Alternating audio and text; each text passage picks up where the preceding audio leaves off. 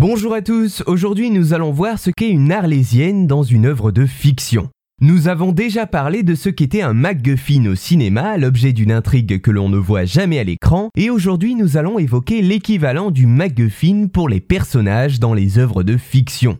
Peut-être connaissez-vous déjà l'expression qui concerne l'Arlésienne. Tirée de la pièce d'Alphonse Daudet du même nom, elle désigne un personnage ou une chose dont on parle tout le temps mais que l'on ne voit jamais, car l'intrigue de l'œuvre de Daudet repose sur ce principe.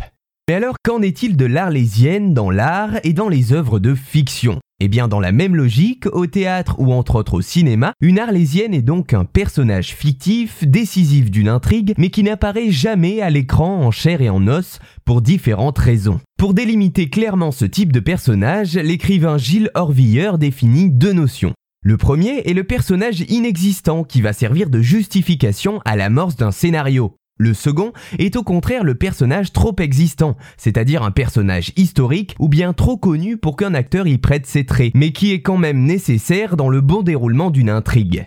Ainsi, vous l'aurez compris, les Arlésiennes ne sont pas des personnages invisibles, mais sont volontairement cachés ou alors mis hors du champ du spectateur par différentes techniques. Les exemples les plus célèbres de cela se trouvent dans la pièce de théâtre En attendant Godot de Samuel Beckett, où les deux personnages principaux attendent toute la journée l'arrivée d'un certain Godot sans que celui-là ne vienne.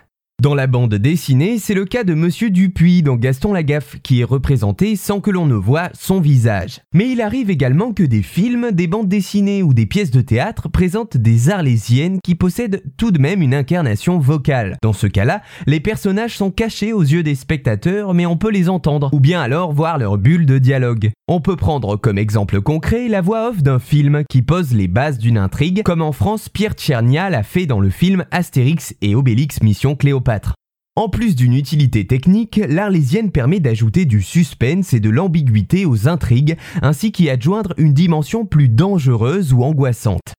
Bien que les arlésiennes soient présentes dans toutes les œuvres de fiction, elles peuvent durer et être développées plus facilement dans les séries télévisées, en comparaison au théâtre et au cinéma.